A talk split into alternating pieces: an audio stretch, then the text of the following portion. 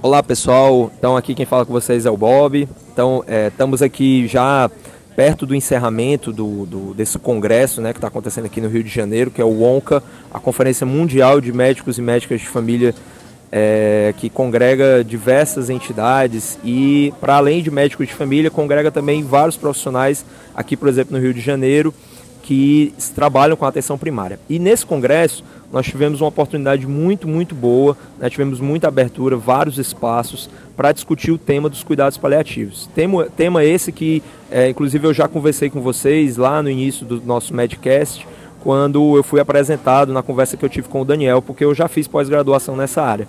E aí aproveitei a oportunidade que uma das palestrantes aqui é a professora professora Goretti. A professora Goretti ela é presidente da NCP, que é a Associação Nacional de Cuidados Paliativos, a entidade hoje que é, representa esses profissionais que têm os cuidados paliativos como área de atuação e que futuramente, é, logo, logo, será uma especialidade.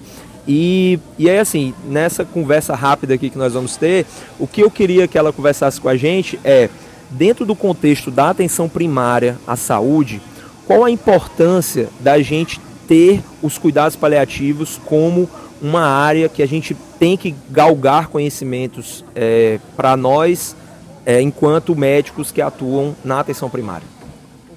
Que bom, que bom.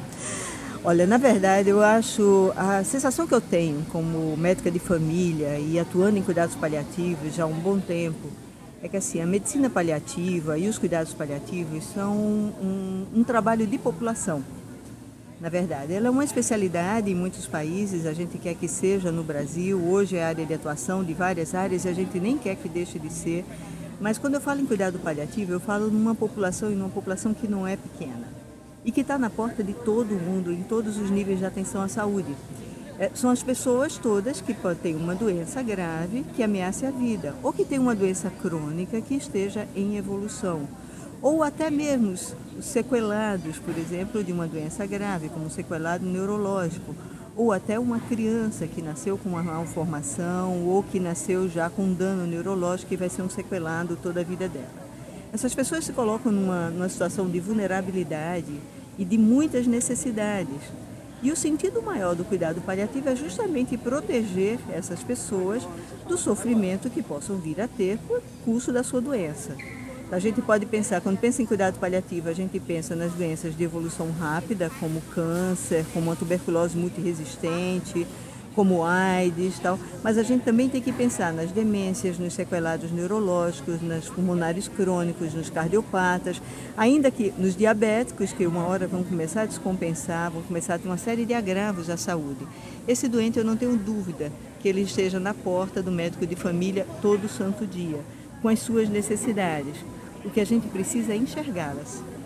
Normalmente, quando a gente fala em cuidado paliativo, as pessoas pensam em quem está morrendo, em quem vai morrer muito um, num espaço de tempo muito curto. Mas, na verdade, essas pessoas têm necessidades dessa abordagem todo sempre. Eu penso numa interface muito grande entre as duas áreas, porque a, acho que a grande característica do cuidado paliativo e é isso a gente tem em comum com a medicina de família, é justamente a abordagem holística da pessoa. É a gente olhar sempre como, acho que o Dr. Scott repetiu muitas vezes, são as quatro dimensões. Né? A pessoa não é somente uma doença. Né? Quando a gente, da mesma forma que a medicina de família, a gente olha pessoas que têm uma doença, não doenças por si só. Então eu olho a pessoa, o contexto social, o contexto familiar dela, as necessidades emocionais, as necessidades espirituais, as questões que permeiam é, o curso da doença do ponto de vista social também e os sintomas físicos. Normalmente os especialistas de sintomas, os especialistas de doenças, os especialistas focais. de focais, né? Os de, de doenças funcionais ou de danos funcionais, sei lá, eles olham somente a doença e eles ficam muito centrados naquilo que eles podem fazer dentro da especialidade dele. Eles se esquecem da pessoa. E essa é a visão que o médico de família tem. Eu ouso dizer que os melhores paliativistas no mundo são aqueles que têm por base a formação em medicina de família. A gente viu as pessoas que estavam aqui nesse, nesse encontro hoje. A gente tem os exemplos no mundo, o Derek Doyle, a própria Cicely Saunders, que começou o cuidado paliativo, ela era uma GP. Né? era, um, era uma. Era, era uma DP, uma enfermeira, DP, assistente enfermeira, social. Ela era uma equipe ela era muito completa. né? Uma equipe muito profissional completa, assim. Então eu acho que essa facilidade que, que o médico de família tem, inclusive, de trabalhar em equipe, de dividir o seu espaço com enfermeiros, psicólogos, assistentes sociais e quem mais vier, é a mesma característica que tem o, o paliativista. Necessariamente eu trabalho com, né? necessariamente eu trabalho é, ouvindo a minha equipe toda hora, necessariamente eu, eu trabalho tomando decisões junto com outras pessoas. Né? Isso já põe a gente num patamar muito semelhante, assim, já, já põe uma interface muito grande entre a medicina de família e a medicina paliativa.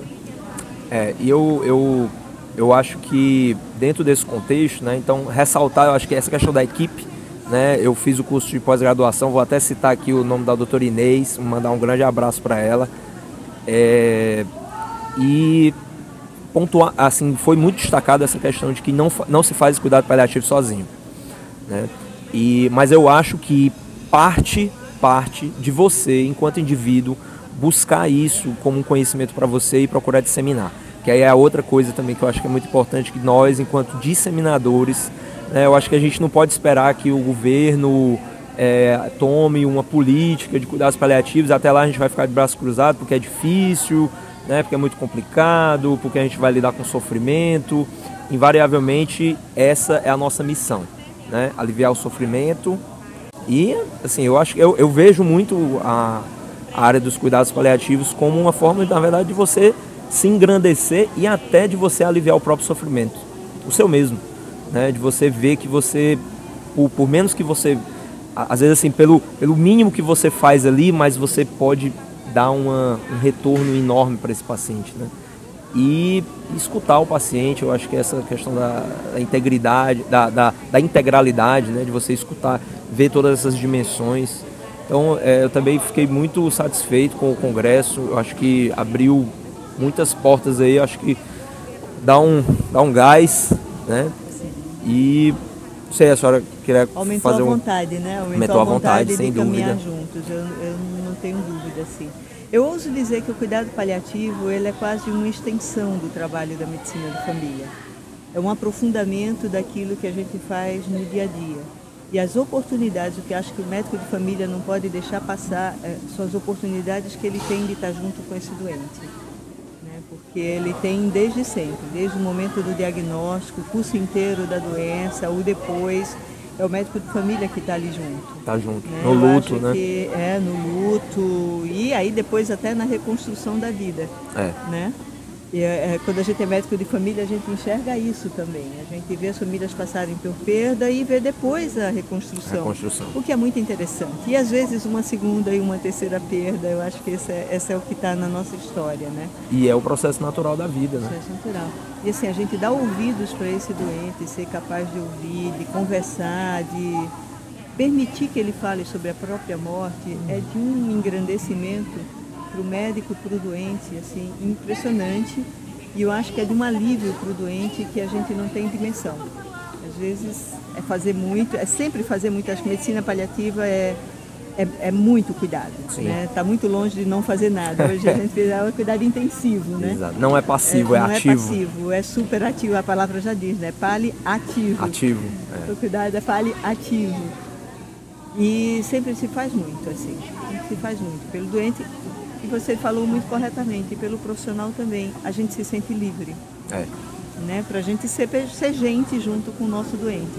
Isso o médico de família já tem também no seu dia a dia. Né? É um cara que é livre, ele não, não, é, não é imposto ao médico que ele tenha uma. ao médico de família, que ele tenha uma. sabe, uma coisa, uma ascendência sobre o doente, um, um, um papel, uma capa de super-herói. Né? Ele pode ser ele mesmo. Ele pode ser Gorete, ele pode ser Bob, ele pode ser Goga, ele pode ser. Né? Quem ele é mesmo, porque ele está ali na comunidade e não dá para fingir. Isso é muito libertador. Acho que isso é libertador. Concordo. Professora, muito obrigado, muito obrigado. E o pessoal que vai ouvir o Medcast, é, saibam que os cuidados paliativos, eles, eles são uma área que está tá em aberto. Né? Eu acho que a gente tem que somar A professora falou aqui que ela é uma área de atuação não só da medicina de família, mas também da clínica médica, da anestesiologia, da, da, da, da medicina intensiva.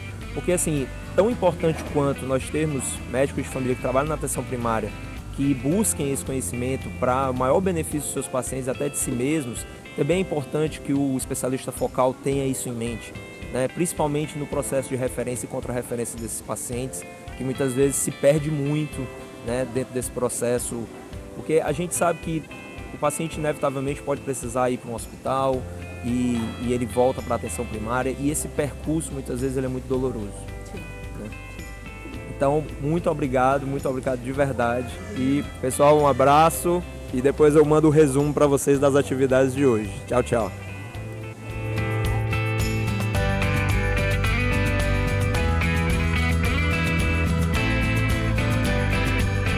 Para acompanhar novos conteúdos relacionados ao Wonka 2016, é só ficar atento nos próximos episódios dessa série especial que a gente está fazendo aqui no Profissão Médica. Para ter acesso aos vídeos às entradas ao vivo, busca no Facebook Profissão Médica, curte a fanpage, ativa as notificações. Um forte abraço e até os próximos episódios.